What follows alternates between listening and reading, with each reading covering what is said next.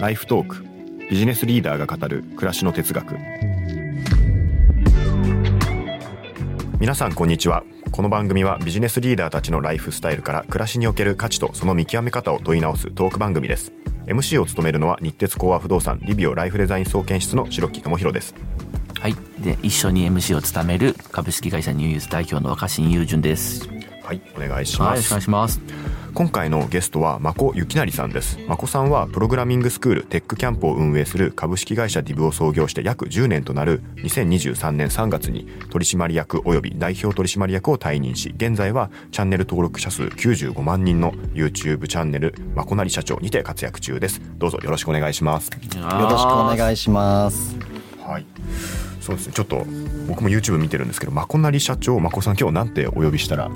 良いですかねああ、それは一番多いのは、まこなりさんなんですけどまこな、りさん。個人的に一番しっくりくるのはまこさんまこさん、うん。なんですけど、だって基本的にまこさんできてきたわけですもんね。そうなんですよ。そうですよね。さんで生きてきて、下の名前ゆきなりって言うんですけど、はい。なんかあんまり使われない人生だったんで、うん。ずっとまこさんまこさん。じゃあまこさんで。まこさんとまこさんでお願いします。はい、ありがとうございます。若新さんとまこさんはもともとお知り合いですか？以前別の番組でご一緒して。そうなんです、ね。あとなんかあの僕の古くからの付き合いのなんかこう、まあ、年下の起業家あたちともすごい仲いいみたいでそうですね。話をしてはい。本当にごく一部の僕の数少ない友人の中の本当に仲いい一人が若新さんと結構えー仲いいってこと聞いて、はいそうなんですね。はい。一緒に自動車学校の合宿行ったぐらいマジですか？めっちゃこれは相当仲いいですね。すはい。個性というちょっと次元を超えた人たちですよね彼らはなんかねえうん、ちょっともう、なんか言え、なんかそのね、ぼ言えない話が多すぎるんですよねー。ちょっとだけお裾分けしてもらうとどどんなどういう方向で捉えておいたらいいですか？まあ今、はいバイネーム出してないんで、はいあの、その共通の友人あはいは、まあ10代から数千万ぐらい年収あったりとか、うんなるほど。あと、まあ、20代前半で結構大きな資金調達を決めて、うんえー失敗してあとはなんかさ札束を資金調達した札束を全部銀行から引き出してきてそれをお風呂場に入れて なんか金風呂やってみたとかを僕にど送ってきたりとかそういう変な人たちが僕は好きで僕はそのへ若新さんがしつながっててすごい仲いいって聞いた視点であこの人はあたおかの一族だって。なんか多分不良チックな人をイメージする違うんですよ。全然違うあのね違うんですね。少年？少年ですね。大人になれなかった少年って感じなんですよ。そうなんです。少年すぎて全部を純粋にやってしまって、あそうそう。そんなまあだからすごいだからなんていうんですかね。本当のまっすぐな意味ではい。世間の常識とかっていうものをちょっとこう飛躍していってしまうようなタイプの、やりすぎちゃうタイプですね。すべての分野でやりすぎちゃうみたいな。そうそう、はい。ライフトーク。ここからは一問一答形式でですね暮らしのこだわりや仕事観についてあのまこさんにお答えいただきたいなというふうに思っております効率化を大事にするまこさんが非効率を楽しんでいることは？家でゆったりソファに座って角杯のメガジョッキに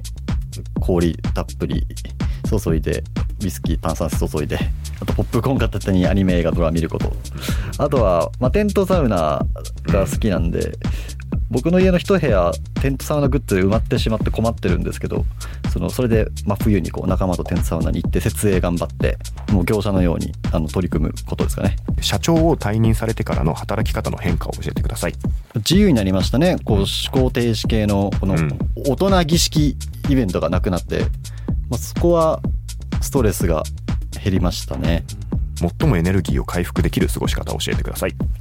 まあ、たくさん歩いて筋トレしてサウナに入ってお酒を飲まずに寝た時ですかね、まあ飲まなかったことないんですけどね。日々生活する上で今年買ってよかったっていうアイテムは何ですか？自宅に Amazon エコスタジオを2台買いましてあとウーハーも Amazon から出てるのがあって、その3台構成にしたら音がすごい良くなってそれでみんなであの飲んだりとか家で飲んだりとかあとは朝起きたりとかん。するとすごい QOL 上がりましたね。はいじゃあありがとうございます。はい。はい、ここからはですねお答えいただいた回答について詳しくあの深掘りをしていきたいなというふうに思うんですけども一つ目の質問非効率を楽しんでいることはという質問をさせていただきました。でお答え2ついただいたんですけど一つ目がソファーに座って角杯メガジョッキポップコーン片手にアニメ映画ドラマとあとこれそれですね一部屋埋まるほどのテントサウナグッズを揃えて真冬にテントサウナ川に飛び込むっていうところ。これどのような一日を過ごされているんですか？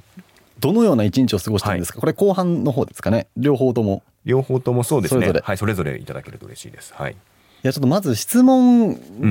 の、僕あのこれも職業病なんですけど、その効率とか非効率の定義を揃えないとあまり話をしたくないっていうのがあって、これなんか世間一般のイメージする非効率なことをやってそうって認知されそうってことを言ったんですけど、はい。一応僕の中ではこのソファーで、はい。あのハイボール飲むのもテントサウナも死ぬほど効率的にやってるつもりではあるんですよ。全てがね、まあ、自分の中では別に無駄にしたなとか思うわけじゃなくてそれも自分にとって気持ちいい過ごし方になっていることですよね。そうなんでしかも僕 YouTube やってるんで、うん。日常のありとあらゆる体験が全て僕のコンテンツにうん。なっていくのでどこかもう全部取材なんですよね、なるほど。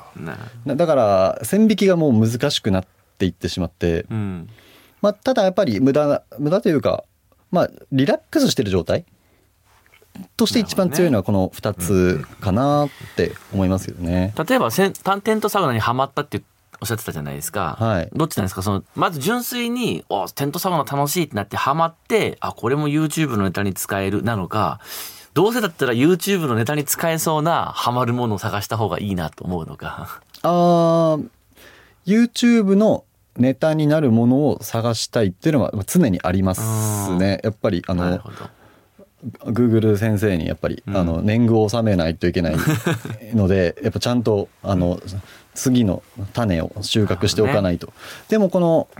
さっきあの共通の友人の話あったじゃないですか、はいうんうん。で一応この話につながるんですよ、うんうん。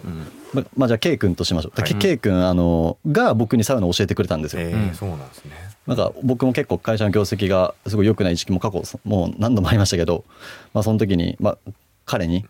彼もそういう絶望的な状況だった時に彼も起業家なんで、うんだった時に、まあ、サウナに行って一人で行って街中のあ普通の大衆サウナのおじいちゃんとか子供があの走り回ったりしてる様子見てすごいこう癒されたみたいな。うんで一緒によく行っててでそこでサウナを覚えたっていうここには安らぎがあるって気づいてそこから結構ハマっていきましたね。なるほど。でそれがどんどんエスカレートしていってもう臨界点まで一気に多分もうそこから4度の川に飛び込むまであまり時間はかからなかった気がするんですけど もうやれること全部やろうっていううんことでやってましたね。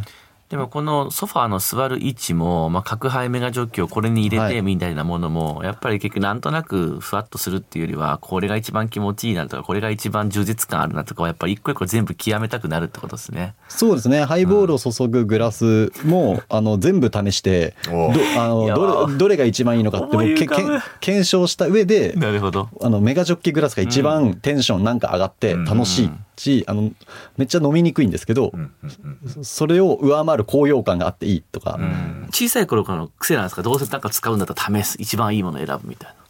まあ、やっぱ土台が、まあ、クリエイター気質というか、まあ、うん頭がいいって意味じゃないこう天才気質とかうん。が多分あって完璧じゃないと嫌だ。その完璧っていうのは100点っていうことじゃなくてうん。あのまあ唯一無二なうん。もの。まあ本当の唯一無二は存在しないと思うんですけど、うん。まあ、少なくとも周りにいる身近な人にとってはうん。新しいもの。であのあるべきだっていうのがあって。僕はあの代官山で会員制のサウナとバーのお店やってるんですけども、まあ、それそのメニューとかも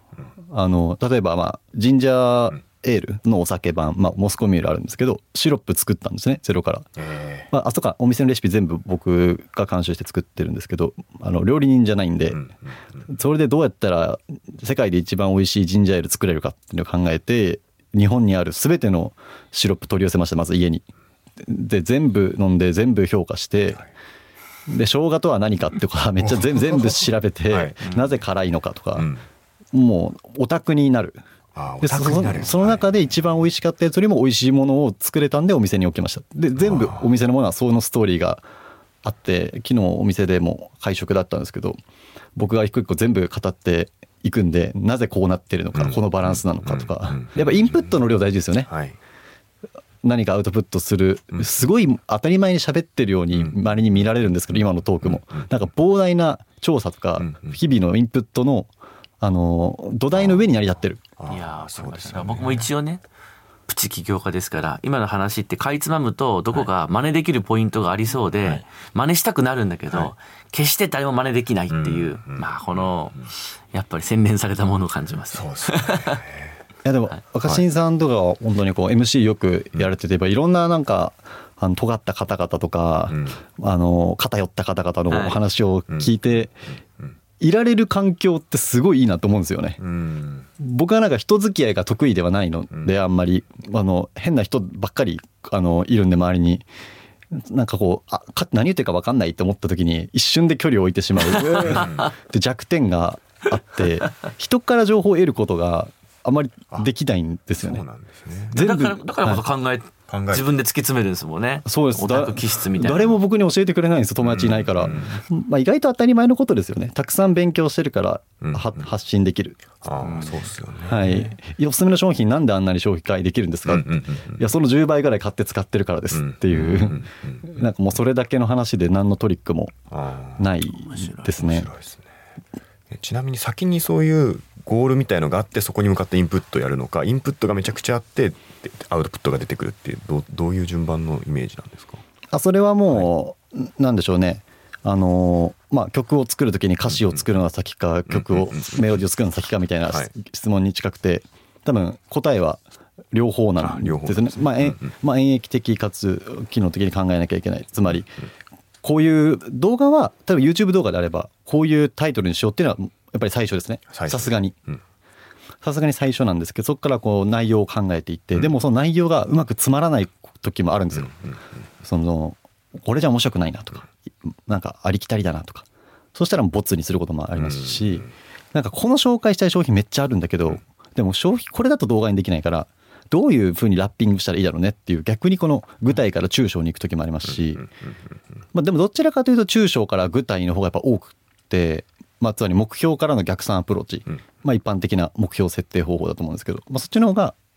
割合は多いうん。ですよね。けどそればっかりやってると、なんか行き詰まるんですよ、なんか抽象論で物事をこう進めていくと、なんかこう当たり前のとかなんか今までの成功事例の延長線上で物事をこう考えやすくなっちゃって、本来面白い話とか面白いトーク、えー商品無限にあると僕は思ってるんですけど、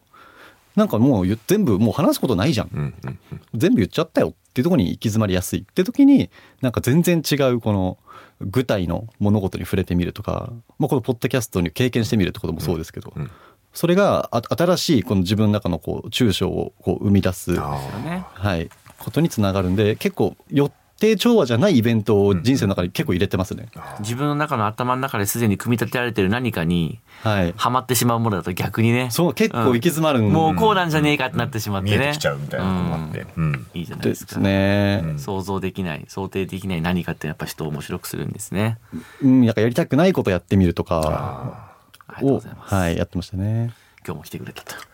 ありがとうございいやいまや今日はやりたくないことないですよ。それでは次の質問はいを深掘りしてすみますか、そうですね。はい。2つ目2問目の質問なんですけども社長を退任されてからの働き方の変化はというところなんですがうん。あれですねイベント行かなくなったりとか結構過ごし方変わられた。あれでしょイベント行かなくなったっていうか思考停止な感じのあの大人儀式だからはい。朝礼とかそういうことですよね、まあ例えばうん。まあ分かりやすいイメージで言うとなんか校長先生の話みたいなものですけど、んあ僕はまず大前提そういう大人的な、ん。まあちょっとイメージ湧かないと思うんですけどまあ僕例えばうーんまあ、全ての会社ではなくて僕が一主観として思ってただけなんですけど僕取締役会とか本当に意味ないなっておあの自分がいなくてもいいなって思ったことめちゃくちゃあるんですよ。ででも取締役会の必要性は理解してるしやった方がいいっていうのは思ってるんですけどけどなんかあのほぼ読み上げみみたいになってて、これも議論することないならよよくないですか？とか どうでもいい格論の質問をんなんかそんなに議論してもああどうでもよくない？みたいな、うんうん。ふうなことをもまあそれはあの取締役会のレベルとかいろんなものがありますけど、まあ、そういういでもやらなきゃいけないじゃないうん。ですか。なんかそういうところで僕があまりワクワクしてないうん。みたいなそういう系のイベントってやっぱあの会社がどんどん大きくなっているといくと、まあ、いいところもいっぱいある反面やっぱこう大人系イベントが増えていく感じもあって、まあ、ご挨拶みたいな。ご挨拶。なんかこう自分のやりたいことを形にするために起業したはずが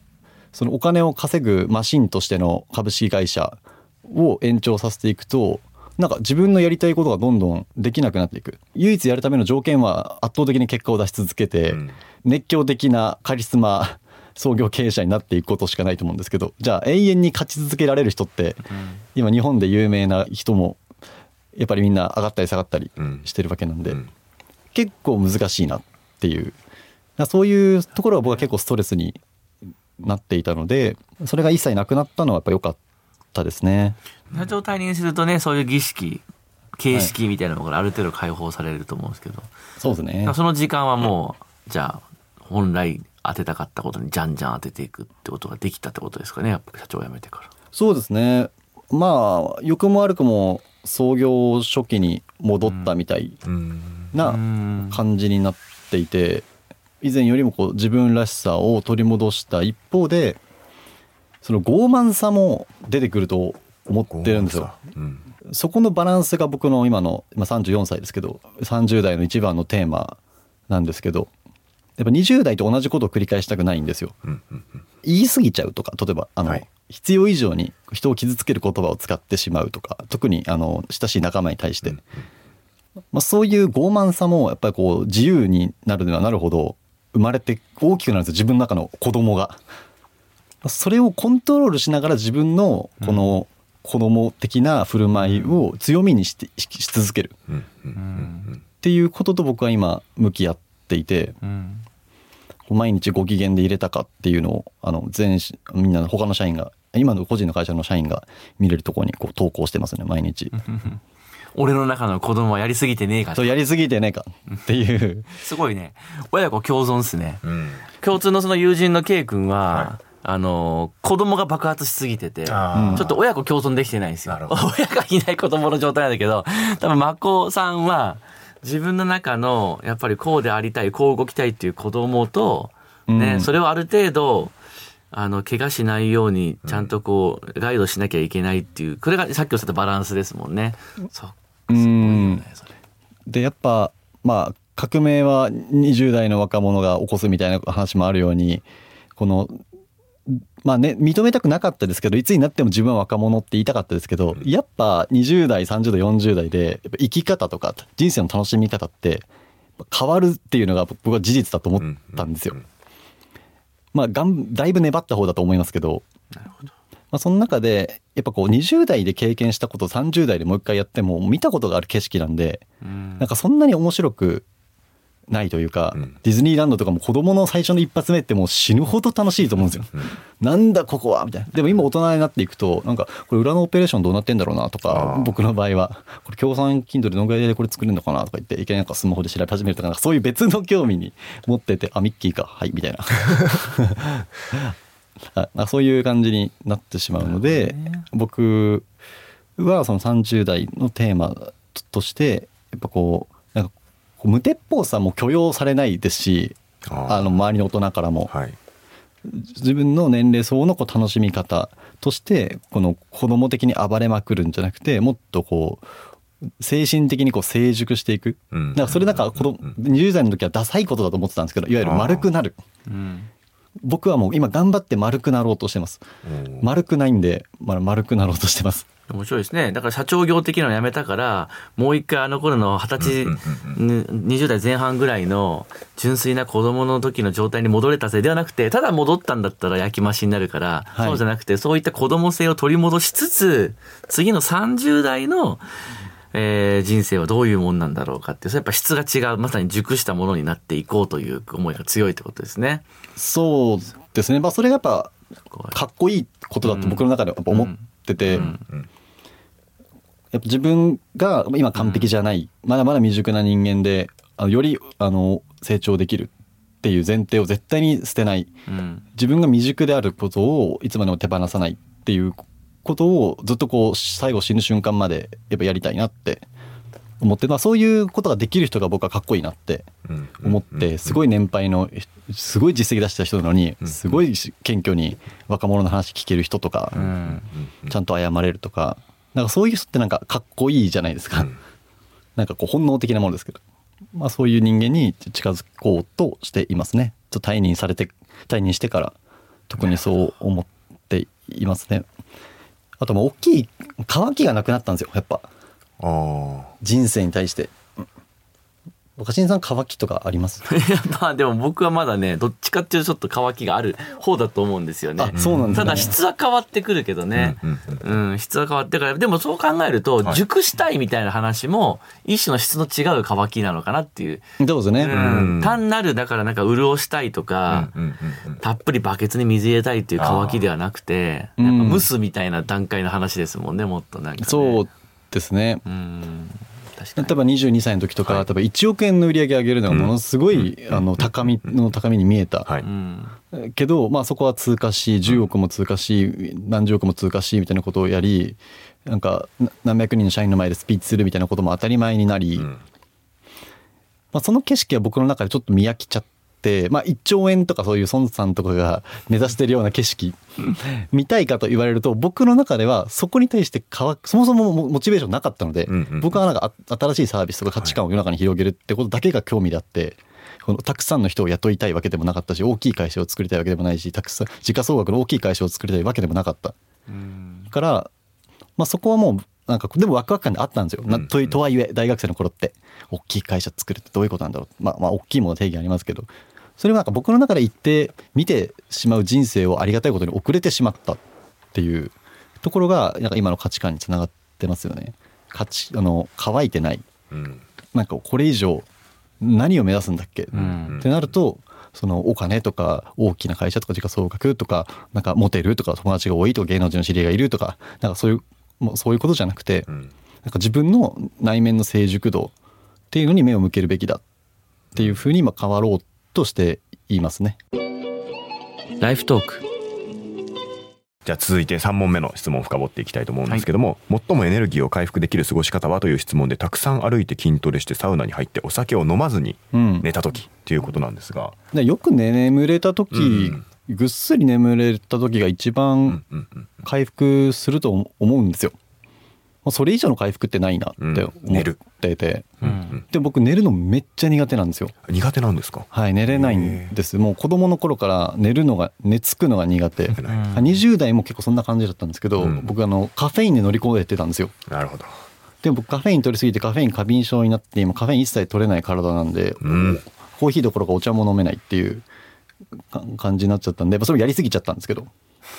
なんかレッドブル飲めば飲むほど有能なす優れた人間になれると信じてたんで。翼生えるの待そってたいや生えてました僕の中では。生えてました ね。行くかみたいな。なんかちょっとかっこよくないですか？なんか明らかに体に悪いじゃないですか、はい。それを分かっていて大量に摂取して自分を鼓舞してプログラミングをし続ける人間ってなんかかっこよくないですか？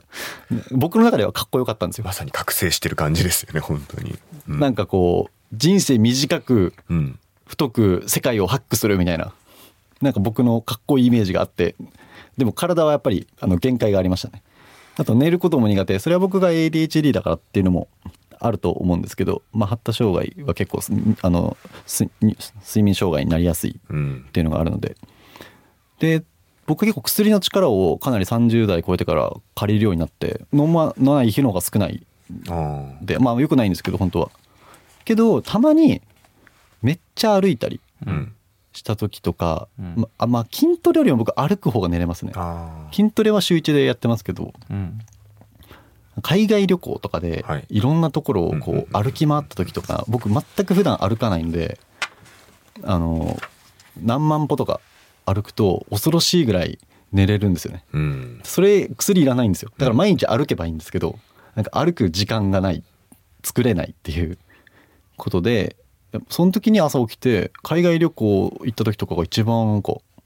まあ酒飲みすぎたらもうダメですけど、うんうん一番なんかか元気だな自分元気だなって感じしますね。うん。だいぶでも僕なんかこのこのエピソードで少し前以上にまこさんのことがちょっと分か分かった気がします。あの多分だから回復って僕らの感覚でいう回復は、そのどの地点まで回復したかっていう回復後の地点の話になるんだけど多分まこさんの中の回復っていうのはすげえ低いところからピーって上がってるのが多分回復だっていう感じなんだと思うんですよ。ああそうですね。ね、だからあの、何が例えがいいかと思ったけど例えばロロックマンとかのゲームで、はいはい。こう自分のライフライフっていうかエネルギー減ってて、回復アイテムみたいにとっても、2ぐらいしか減ってない時にたたくさん回復できるなんかカプセル見つけても、はい。2しか回復しないじゃん、でもあれ確か一番でかいやつ8とか12ぐらい回復するんだけど、うん。メモリギリギリの時にあの12メモリのカプセル見つけた時にガーって上がるあの感じが回復したっていう感じだっていう生き方なんだと思うんですよ。だから多分ちょっとしか疲れてないと、うん。そもそも回復ポイントに対して差がないから、やっぱすっごい疲れてると、なんかその回復モードにやっぱ入りやすいんだろうし、回復できたっていう充実は朝起きた時の元気ではなくて、ん。昨日の夜からめっちゃ回復した。だって多分、まこさんの考え方でいくとだよ。きっと僕は勝手に想像してるんだけど、寝る時にめちゃめちゃ疲れてるってことは、はい。その一日めちゃめちゃ何かを出し切って発揮した状態ってことじゃないですか。で、朝そこからものすごい回復してるってことは、前日自分のエネルギーを使い切って、ん。なのに次の朝はまたできる状況になってるっていう。一方で、回復量が少ないってことは、昨日の俺は大して頑張ってないんじゃないかなっていう話にもなりかねないから、そんなような世界を生きてるんじゃないかってことを勝手に感じておりましたね。まあ、確かにえヘトヘトに脳が疲れた状態。うんで家に帰りたい でもそうですねもうそこから多分確かに凡人とは違うんだよ。ヘトヘト状態がいいねねヘトヘト状態に一日の充実感。でそこから回復できたら最高みたいなね。ライフトーク。日々生活をする上で今年買って良かったアイテムは何ですかという質問で、えー、Amazon エコースタジオ2台とウーハー1台ということなんですけどどんな点が良かったんですかこちらはシンプルに思ったより音が良かったっていうことに尽きるんですけどまあ Amazon エコースタジオ。ってあのオ。うん。Amazon エコーのはい。ちょっと音がいい版みたいなもので僕は音のプロでも何でもないしそんな高尚な音の違いとは聞き分けられないんですけどなんかとりあえずやっぱステレオってすごい音違うんだなこのうん2箇所から音が出てるって全然違うんだなっていう。だから立体感がすごい生まれあて立体感ですか、うんうん、なんかみんなあれこれ壁から音出てるとか言うんで僕はそれ楽しいいいお買い物したなって思ってます。ねあと朝起きてからも僕音楽必ず流すので朝はねやっぱりこう有益なことあんまできないんですよね。脳に余裕がなくて。あと僕宅飲みが好きなのであの人目結構気にしちゃうタイプなので誰も僕のことを気づいてないし興味もなかったとしてもなんかこう自宅でワインとか仲間と結構やっぱり音楽とかって僕も空間作ったのでそのサーバーとかあやっぱ会話の質に影響すると思ってるんですよ。大きい音を流すことでみんながちょっと声を張り気味で話すことでテンションが上がってお酒も進んで場が楽しくなるっていうのを僕は信じていて、まあ、そういう意味でも音楽はすごく大事なもの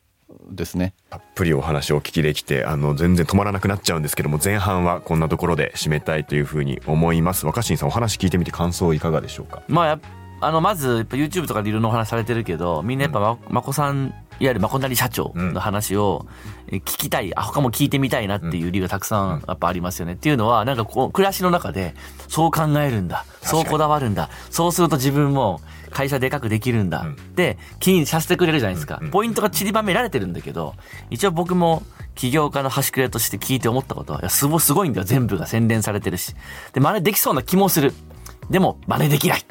だからみんなまこなり社長みたいになれないからやっぱり成功する人は勝ち続けるし そうじゃない人はそうなんじゃないんだっていう。ただだから自分も真似できるかなしてみようかなっていう観点で聞くんじゃなくてもはや一つのだからその作品っていうか、まあ、映画一つの映画の物語を見るように見たまこなり社長という生き様を見た方がいいと思うので後半もこういう話聞くとさ、はい。自分も取り入れたいって勘違いしちゃういると思うんだけど、取り入れようとしちゃダメだねそういうものもあるんだぐらいがいいと思う。なるほど。で自分の場合ははい。こうはなれないから、うん。自分の場合はどんな暮らし方を築けるんだろうかっていう方向にシフトした方がこれはあのなんかねどっちかっていうと最後にはい。全てこのこの話はフィクションですぐらいがついてた方が に。信じちゃダメ。あ本当なんだよ。本当なんだけど聞くと態度としてはフィクションですっていうのがそうそうそう入ってるみたいな真似できないものだって思った方がより面白いです僕もついついうっかり俺もそれちょっと心がけようかなって思いかけた。真似真似しようってめっちゃ思ってました。なんかどうしたら取り入れられるかなみたいないや取り入れられないんだよ。取り入れられないから差がつくんだよ